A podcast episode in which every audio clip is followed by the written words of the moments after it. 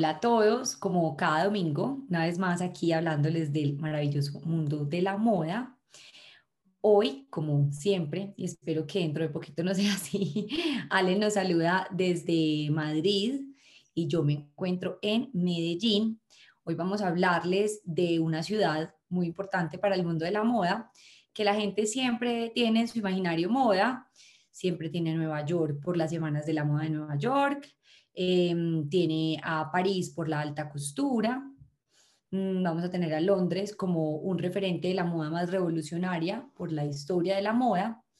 Pero, y bueno, digamos que han venido unas nuevas en, en Asia, como Shanghai, eh, Tokio, pero hoy vamos a hablarles de la ciudad luz, vamos a hablarles de Roma y por algo en algún momento de la vida fue el gran imperio romano que digamos que mm, denominado así porque tenía gran em, apertura y, dominaba gran parte del territorio europeo, del Medio Oriente y de África. Nos inspiró a hablar de Roma porque Ale esta semana estuvo visitando la ciudad Luz y les vamos a hablar sobre algunas marcas que no pensáramos que fueran romanas o que algunos de sus directores creativos eh, tienen como casa. También vamos a hablarles de algunos espacios en los que siempre se llevan a cabo los grandes desfiles o puestas en escena del mundo de la moda.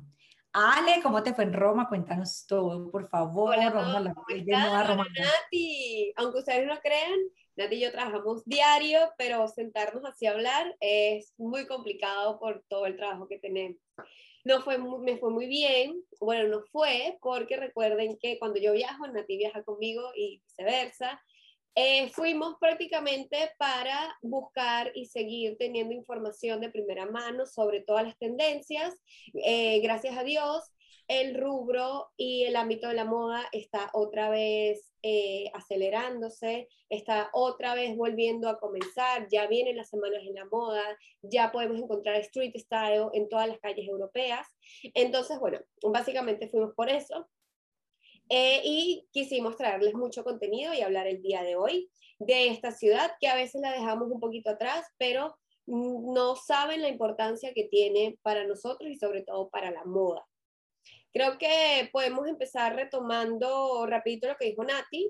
Eh, efectivamente, Roma, llamada la ciudad eterna, la ciudad de la luz, eh, ellos introdujeron mucha parte de vestimenta de, eh, de varias culturas, ¿no? Pero ellos les empezaron a, como que a incorporar en las suyas y a reformar dependiendo de las cosas que necesitaban.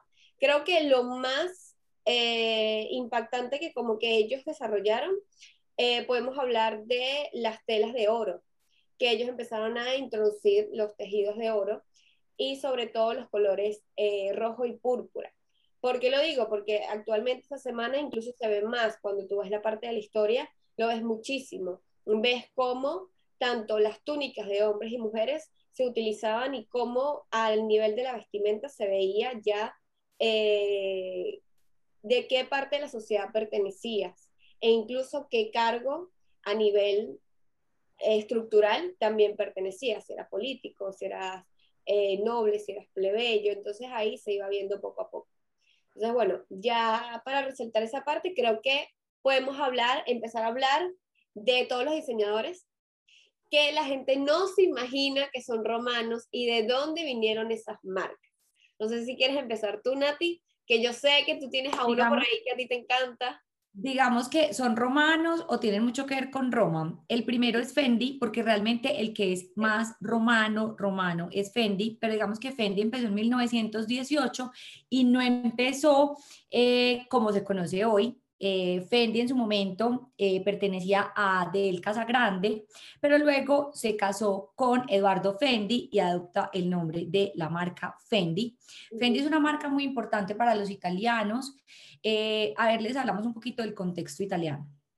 Digamos que Milán es la ciudad de la moda en, en, Italia, pero Milán es como el centro administrativo, es en el que se operan, en el que está como la ciudad de las operaciones.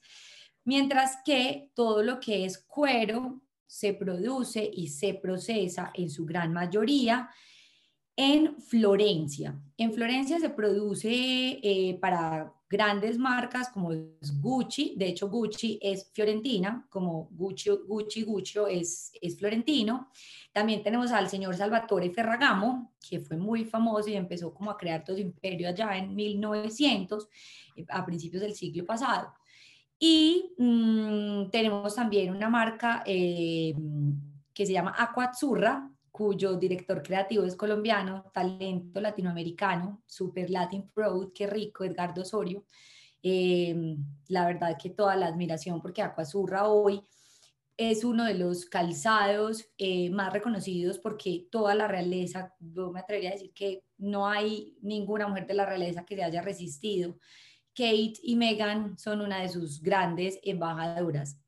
Pero volvamos a Roma, hay una marca que la gente creería que es romana, pero no, la marca es de Lombardía, pero su diseñador, el señor Valentino, vive en Roma.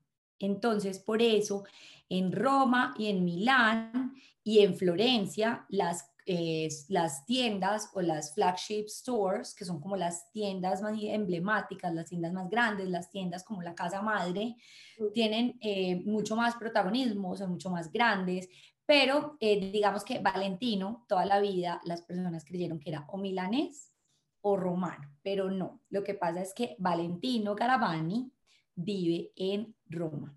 Hoy, eh, algo muy importante de la casa Valentino que hay que tener en cuenta es que su anterior diseñadora fue la diseñadora María Gracia, María Grazia Curie, que hoy pertenece a la casa Dior y en la actualidad tenemos a Pier Paolo Piccioli. No estoy segura si es Piccioli o Piccioli. El italiano a veces me falla un poquito. Pero bueno, digamos que es, es muy importante también porque por esta casa de diseño han pasado grandes diseñadores del mundo de la moda. Y no solamente eso, ha tenido eh, como escenario eh, la ciudad luz. Ale, cuéntanos en qué lugares específicamente se llevan a cabo estas puestas en escena o estos desfiles de estas grandes casas de lujo del mundo, sobre todo italianas. Sí, eh, existe una plaza muy reconocida, que es una plaza sumamente, se llama Plaza España, se llama así porque el Consulado de España se encuentra en ese lugar en particular, en esa ubicación. ¿Qué pasa? Era un lugar donde iban los ingleses en aquella época eh, muy adinerados y pasaban a tomar su café, en ese momento Roma era este, muy famoso para hacer una ruta en específica, entonces pasaban por ahí. En ese momento es cuando todos los diseñadores empiezan a ser reconocidos, incluso eh, una diseñadora que nosotros siempre hemos nombrado es Chiaparelli, ella es romana, ella fue una de las primeras diseñadoras en hacerse eh, conocer a nivel mundial, fue una de las primeras que también apareció en la revista de Time Magazine. Entonces, eh, empezaron a posicionarse todos los diseñadores en esta plaza, que es donde vemos las, eh, las más grandes flagship de todos los diseñadores que Nati acaba de nombrar. Y en esta plaza empiezan a conmemorarse los desfiles todos los meses de julio de cada año todo el mes de julio cada Exactamente. Es un desfile que ya te voy a especificar el nombre, que se llama Donne Sotto l'Estelle. Esto es Mujer de la Noche. Mujer de la Estrella de la Noche, significa. Y eh, son desfiles espectaculares, vale acotar que son desfiles de alta costura, son diseñadores y marcas muy específicas que desfilan por ahí. Ha desfilado Versace, eh, Fendi, Valentino, entre otras. Eh, bajan completamente, son 130, eh, imagínense una plaza completamente que luego tiene 135 peldaños, que es una escalinata, y bajan todos los modelos por ahí y se incorporan a una calle que se llama calle Condotti. Estas calles es donde se encuentran ubicados todos los locales y todas las tiendas de las marcas de lujo. Ahí podemos encontrar la reconocida marca Gucci, eh, Louis Vuitton, podemos ver Max Mara, eh, importante la marca Bulgari, no hemos hablado de ella. Eh, la marca Bulgari también es una marca eh, romana, es una marca que se, funda en Roma por el señor tiene apellido y por eso se llama Bulgari, no me recuerdo bien el nombre, y luego los hijos siguen eh, heredándolo. ¿Qué pasa? Ellos empezaron con plata y ellos, eh, ya lo habíamos dicho en un podcast anterior, ellos incorporan también el oro amarillo. Entonces aquí es cuando empieza esa fusión y es cuando ellos abren por completamente la tienda y tiene este auge que llega incluso a las prendas a Hollywood, ¿ok? Por eso es que ellos también se hacen tan famosos. Entonces, bueno, esto es una calle sumamente larga, ¿ok? Es una calle que al final de la calle llegamos a la flagship que abrió aproximadamente en el año 2016 de Fendi, eh, que es extremadamente espectacular. Efectivamente, como dijo Nati, es una marca extremadamente romana. Ellos dicen que llevan a Roma en el logo y en el corazón de Roma, y por eso es que la estructura de esta flagship em, la dejan tal cual utilizando elementos muy romanos, por ejemplo, como el mármol. ¿Ok? Es una flagship que puedes ir incluso a realizarte eh, prendas de alta costura.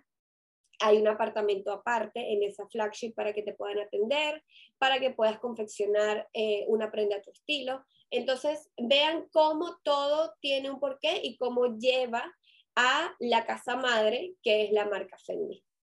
Es espectacular, de verdad que si van, hagan todo ese recorrido porque tiene un propósito y además que se nota muchísimo cómo las marcas que tienen descendencias romanas eh, o que fueron origen romano, como que le ponen muchísimo más cariño que en otro lugar del mundo. Claro, digamos que al estar como la, eh, ubicados en su lugar de origen, por eso tienen que tener una estética y, y, por eso es que de pronto cuando vamos a Place Vendôme o cuando estamos, por ejemplo, en el cuadrilátero de la moda en Milán, eh, cuando estamos en este lugar en Roma. Es por eso que estas, estas tiendas son, hacen como ese, ese hito, hacen ese, mm, como se refieren a su lugar de origen y por eso son tan pues son tan elaboradas estéticamente, coherentemente.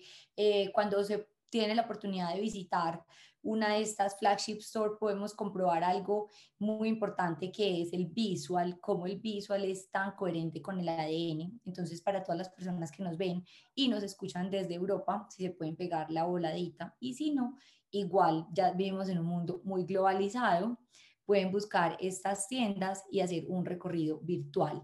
Esto ha sido todo por hoy. Esperamos que les haya gustado. Queríamos hablar de una ciudad que casi nunca se menciona en el mundo de la moda y que realmente tiene gran importancia, no solamente para la historia de la moda, sino de la humanidad.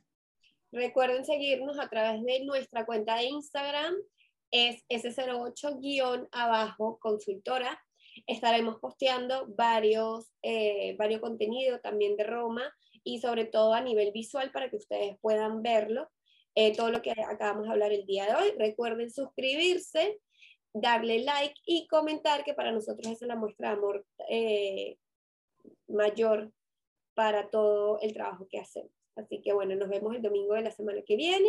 Les mandamos un beso enorme y muchas gracias siempre por escuchar. Chao. Bye.